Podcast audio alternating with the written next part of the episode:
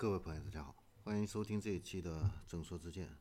这一期的话呢，我们来聊一下 J.D. Power 最近发布的呃中国新车质量的一个排名啊。呃，总的来说的话呢，呃，在这个排名的一个榜单中呢，呃，中国自主品牌的这个形象的话呢，这五年来的话呢是连续提升啊，越来越多的消费者的话呢认可了这个自主品牌啊，而且这个自主品牌向上的战略的话呢。高端车发展也都取得了一些积极的成效。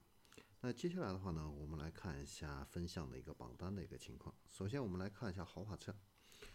豪华车质量排名第一的话呢是保时捷，呃，每百辆车的问题数是一百零七。那其次的话呢是奥迪，是每百辆车的一个问题数是一百一十六。第三是雷克萨斯，一百一十七。第四是捷豹，一百二十一。啊，那豪华车的平均水平的话呢，是一百二十一。然后我们再来看一下主流车的这样的一个质量排名，排名第一的话呢是广汽本田，是一百一十五；第二的话呢是广汽菲亚特、克莱斯勒、吉普啊，是一百一十八；第三是北京现代；第四是长安福特啊；第五的话呢是别克。那行业的平均水平的话呢是。每百辆车的话呢，是一百二十八个问题，啊，呃，总体来说的话呢，可以看到啊，豪华车的质量确实是要比这个合资的中档车的这些产品的质量的话呢，确实是要好一些，啊。然后我们再来看一下这个车型的一个排名情况，那紧凑型轿车的话呢，排名第一的是现代的瑞纳，那。紧凑的中高端轿车的话呢，排名第一的是丰田的致炫，还有致享，以及大众的 Polo。那中型的这个车的话呢，排名第一的是现代的悦动，啊，本田的锋范，奇瑞的艾瑞泽五，还有艾瑞泽 EX。那中型轿车的话呢，排名第一的是这个呃丰田的雷凌，啊，嗯，还有这个福特的福睿斯以及起亚的 K 三。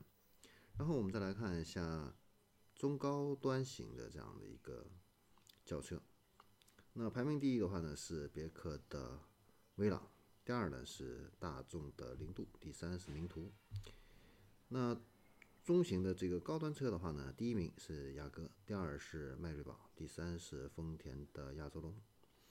那紧凑型的豪华轿车的话呢，排名第一的是奥迪的 A3，第二的是捷豹的 XE-L。